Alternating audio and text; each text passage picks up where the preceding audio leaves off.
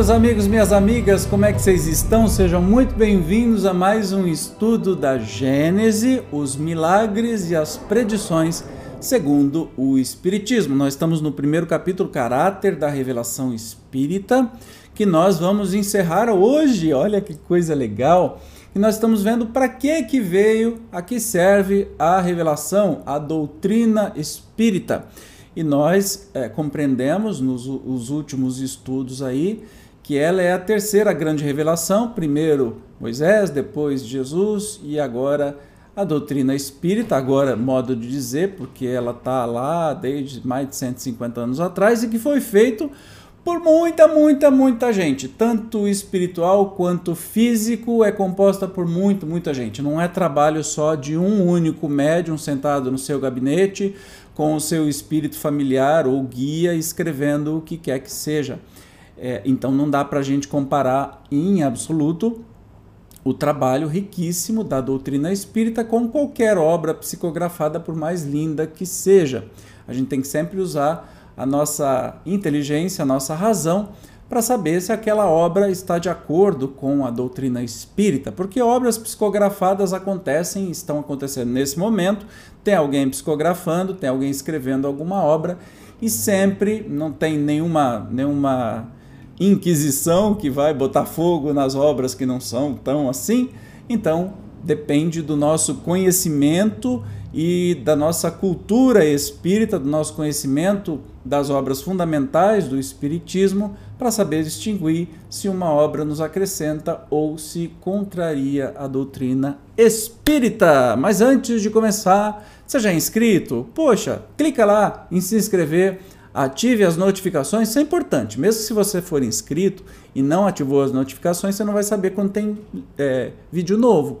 Todo dia tem vídeo novo. Então, com a notificação, você vai ser informado no seu celular. Olha que bonitinho, assim que acontece. Inclusive das transmissões ao vivo. Se puder um pouquinho mais, clique em Seja Membro e ajude ao canal com uma pequena contribuição mensal.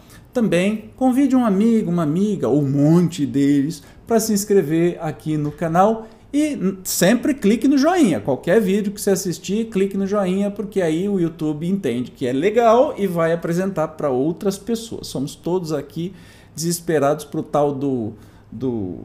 Não é logaritmo, algoritmo mostrar esse vídeo para mais gente. Então vamos, sem demora, para o estudo de hoje, que nós vamos terminar este lindo e esclarecedor capítulo te convido a escutarmos e lermos aqui o item 58. Mas nem só os espíritos superiores se manifestam, fazem-no igualmente os de todas as categorias e preciso era que assim acontecesse, para nos iniciarmos no que respeita ao verdadeiro caráter do mundo espiritual, apresentando-se, nos este por todas as suas faces, Daí resulta serem mais íntimas as relações entre o mundo visível e o mundo invisível e mais evidente a conexidade entre os dois. Vemos assim mais claramente de onde procedemos e para onde iremos. Esse é o objetivo essencial das manifestações. Todos os espíritos, pois, qualquer que seja o grau de elevação em que se encontrem, alguma coisa nos ensinam. Cabe-nos, porém, a nós, visto que eles são mais ou menos esclarecidos, discernir o que há de bom ou de mal no que nos digam e tirar, do ensino que nos deem, proveito possível. Ora, todos, quaisquer que sejam, nos podem ensinar ou revelar coisas que ignoramos e que sem eles nunca saberíamos. Então, a doutrina espírita é feita justamente pelo ensino dos espíritos, pela nossa capacidade de discernimento, é uma criação coletiva. E sim, tanto os espíritos felizes quanto os espíritos menos felizes têm muito para nos ensinar sobre a vida espiritual, sobre os acontecimentos, né, sobre a nossa própria vida. E essa é a riqueza da doutrina espírita. Os grandes espíritos encarnados são, sem contradita, individualidades poderosas, mas de ação restrita e lenta à propagação de seus ensinamentos. Viesse um só dentre eles, embora fosse Elias ou Moisés, Sócrates ou Platão, revelar, nos tempos modernos, aos homens, as condições do mundo espiritual. Quem provaria a veracidade das suas asserções, nesta época de ceticismo? Não o tomariam por sonhador ou utopista. Mesmo que fosse verdade absoluta que dissesse, séculos se escoariam antes que as massas humanas lhe aceitassem as ideias. Deus, em sua sabedoria, não quis que assim acontecesse, quis que o ensino fosse dado pelos próprios espíritos, não por encarnados, a fim de que aqueles convences sem dar sua existência a estes últimos e quis que isso corresse por toda a terra simultaneamente, quer para que o ensino se propagasse com maior rapidez, quer para que, coincidindo em toda parte, constituísse uma prova da verdade, tendo assim cada um um meio de convencer-se a si próprio. Olha que interessante, por que, que a doutrina espírita foi feita, a revelação do jeito que foi feita, multiplamente, em muitos lugares ao mesmo tempo? Justamente porque é diferente de outras épocas, até mesmo a época de Jesus, por exemplo, as pessoas, hoje em dia muito pior, não acreditam em qualquer pessoa que falasse e não acreditavam, não, acreditariam em qualquer espírito que se proclamasse alguma coisa. Podia até estar certo, mas será que um só aprovaria? Então Deus, nessa generosidade, nos mandou muitos, muitos espíritos falarem as mesmas coisas, as mesmas verdades, e assim a doutrina foi sendo construída.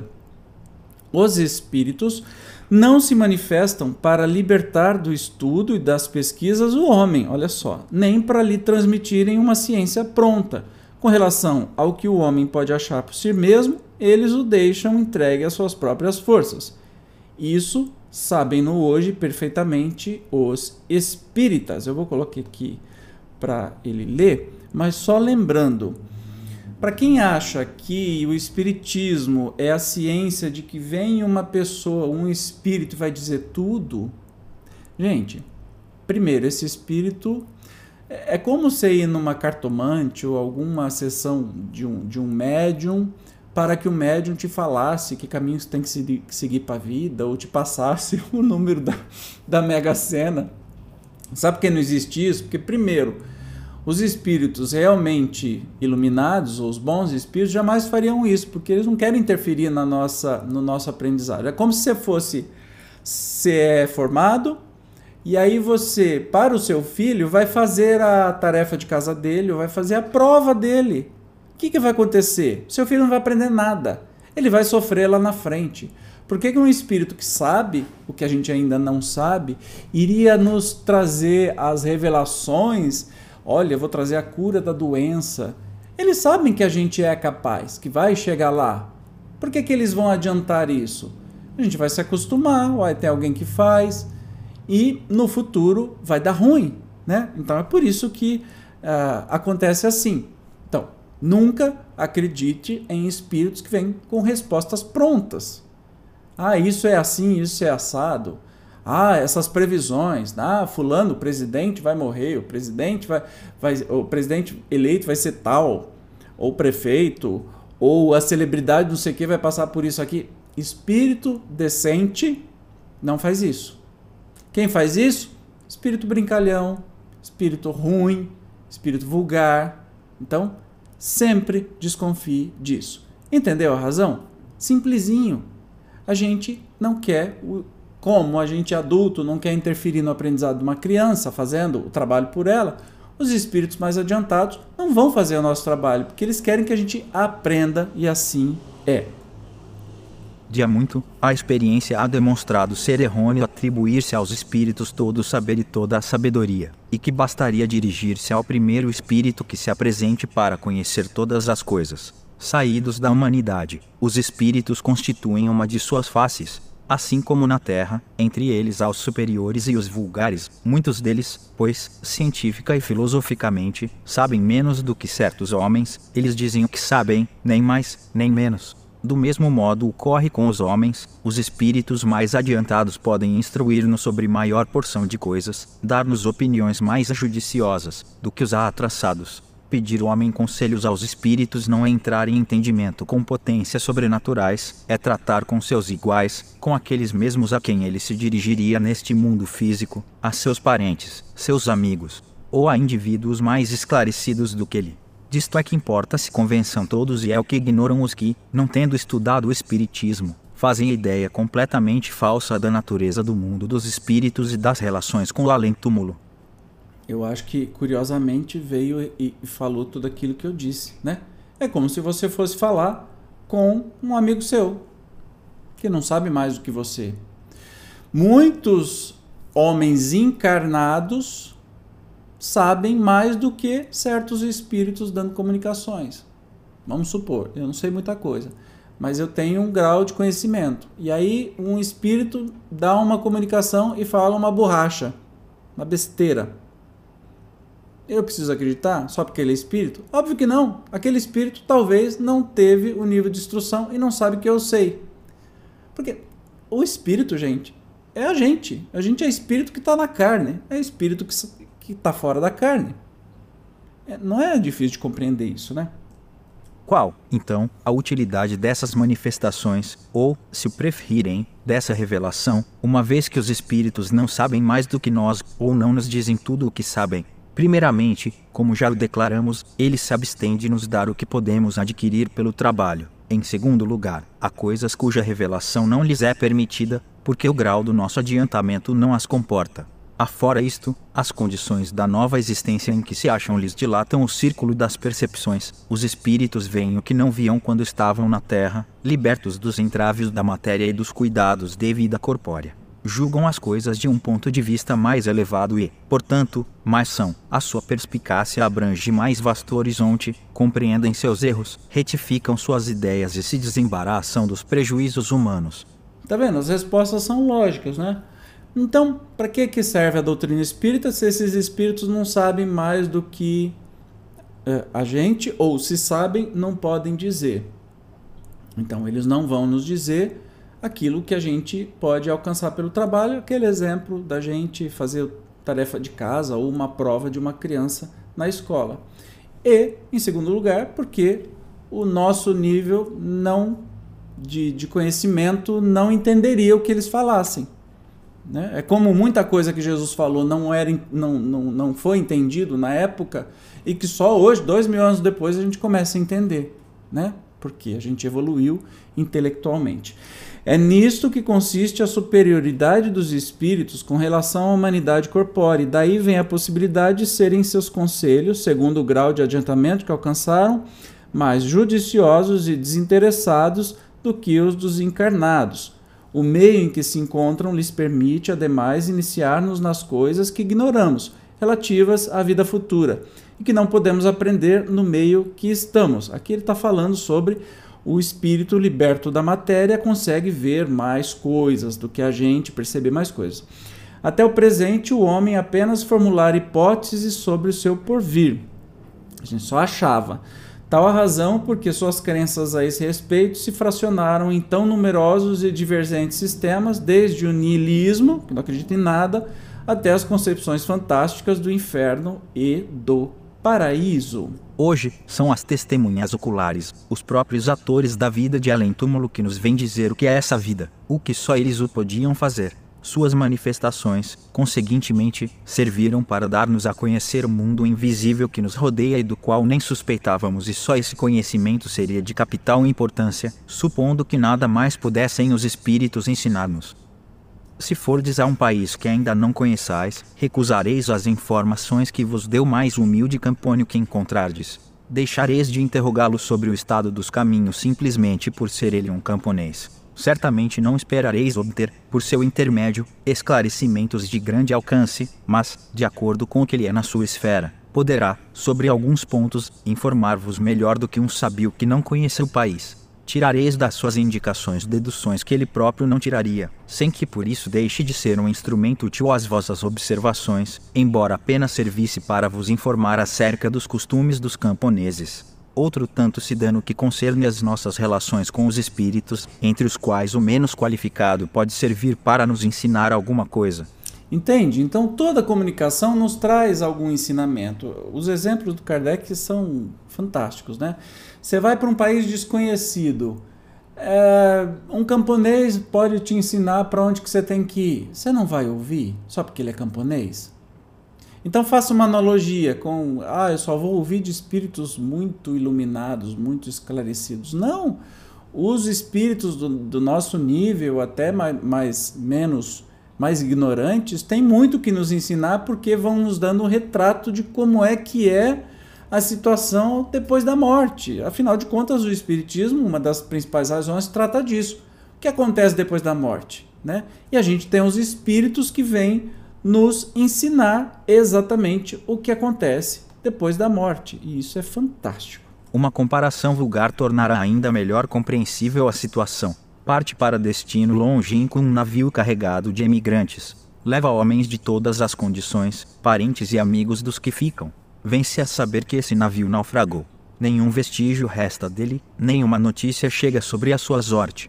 Acredita-se que todos os passageiros pereceram e o luto penetra em todas as suas famílias. Entretanto, a equipagem inteira, sem faltar um único homem, foi ter a uma ilha desconhecida, abundante e fértil, onde todos passam a viver ditosos, sob um céu clemente. Ninguém, todavia, sabe disso. Ora, um belo dia, outro navio aporta a essa terra e lá encontra sãos e salvos os náufragos. A feliz nova se espalha com a rapidez do relâmpago.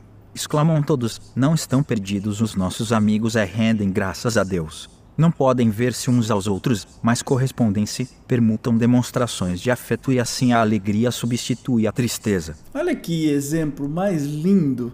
Então, um navio partiu cheio de imigrante e uh, pessoas que são amores de outras pessoas, parentes, amigos, e aí vem uma notícia que esse navio naufragou, mas na verdade ele não naufragou, ele, ele caiu, é, conseguiram todos descer numa ilha deserta muito frutífera e tiveram uma vida maravilhosa, esplêndida, até que um belo dia um outro navio chega e descobre isso.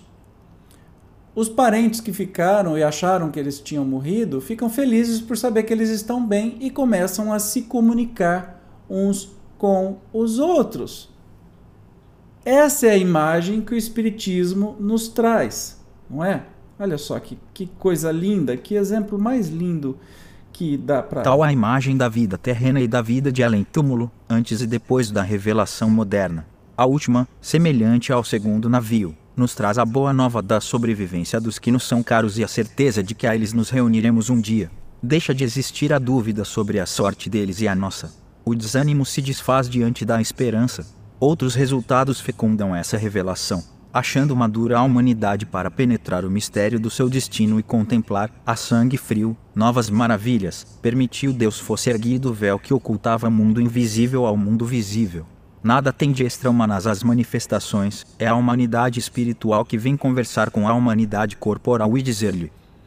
Olha que lindo, antes de dizer este, este final aqui, é, que coisa linda, né? Essa por isso que, que a doutrina espírita vem, vem ser o consolador, porque nos consola. Saber que nós temos uma vida depois da vida, que nós vamos reencontrar as pessoas, é a coisa mais linda do mundo. Né? E não tem nada de, de fantástico ou arrepiante ou até mais. E aí é, eles vêm assim, a humanidade espiritual que vem conversar com a humanidade corporal e diz: então, olha o que a humanidade espiritual diz para nós. Nós existimos, logo, o nada não existe, eis o que somos e o que sereis. O futuro vos pertence, como a nós. Caminhais nas trevas, vimos clarear-vos o caminho e traçar-vos o roteiro, andais ao acaso, vimos apontar-vos a meta. A vida terrena era, para vós, tudo, porque nada havíeis além dela. Vimos dizer-vos, mostrando a vida espiritual, a vida terrestre nada é. A vossa visão se detinha no túmulo, nós vos desvendamos, para lá deste, um esplêndido horizonte. Não sabíeis por que sofreis na terra, agora, no sofrimento, vedes a justiça de Deus. O bem nenhum fruto aparente produzia para o futuro. Doravante, ele terá uma finalidade e constituirá uma necessidade. A fraternidade, que não passava de bela teoria, assenta agora numa lei da natureza sob o domínio da crença de que tudo acaba com a vida, a imensidade é o vazio, o egoísmo reina soberano entre vós e a vossa palavra de ordem é, cada um por si. Com a certeza do porvir, os espaços infinitos se povoam ao infinito. Em parte alguma ao vazio e à solidão. A solidariedade liga todos os seres a quem e além da tumba. É o reino da caridade, sob a divisa, um por todos e todos por um. Enfim, ao termo da vida, dizieis eterno adeus aos que vos são caros, agora, dir-lhes até breve. Que linda mensagem. Não, não cabe explicação. Uma mensagem lindíssima, né? Que os espíritos nos trazem. Para encerrar, tais são, em resumo, os resultados da revelação nova, que veio encher o vácuo que a incredulidade cavara, levantar os ânimos abatidos pela dúvida ou pela perspectiva do nada, e imprimir a todas as coisas uma razão de ser. Carecerá de importância esse resultado apenas porque os espíritos não vêm resolver os problemas da ciência, dar saber aos ignorantes e aos preguiçosos os meios de se enriquecerem sem trabalho? Nem só, entretanto, a vida futura dizem respeito os frutos que o homem deve colher na nova revelação. Ele o saboreará na terra pela transformação que estas novas crenças hão de necessariamente operar no seu caráter, nos seus gostos, nas suas tendências e, por conseguinte, nos hábitos e nas relações sociais. Pondo fim ao reino do egoísmo, do orgulho e da incredulidade, as novas crenças preparam o do bem, que é o reino de Deus anunciado pelo Cristo. Que mensagem, que mensagem mais linda. Vamos encerrar então com uma nota de Allan Kardec a este respeito. A anteposição do artigo à palavra Cristo, do G.R. Christos, ungido, empregada em sentido absoluto, é mais correta, atento que essa palavra não é o nome do Messias de Nazaré, mas uma qualidade tomada substantivamente. Dir-se-á, pois, Jesus era Cristo, era o Cristo, era o Cristo anunciado, a morte do Cristo e não de Cristo, ao passo que se diz, a morte de Jesus e não do Jesus. Em Jesus Cristo, as duas palavras reunidas formam um só nome próprio.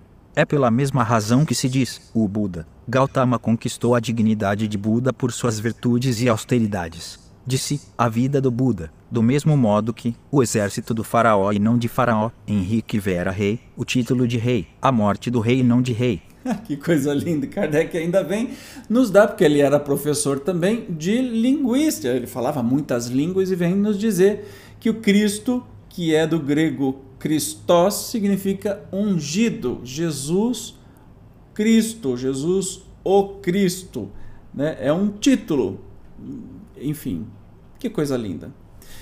Então, nós encerramos hoje. Espero que vocês tenham gostado. No próximo encontro, nós vamos falar sobre a existência de Deus. Então, vamos continuar caminhando aqui neste livro fantástico. Eu espero que vocês tenham gostado. Se sobrar dúvida, por favor, postem aqui para gente conversar, tá bom? Obrigado pelo seu carinho. Até o próximo encontro, onde vamos estudar o livro A Gênese. Até lá!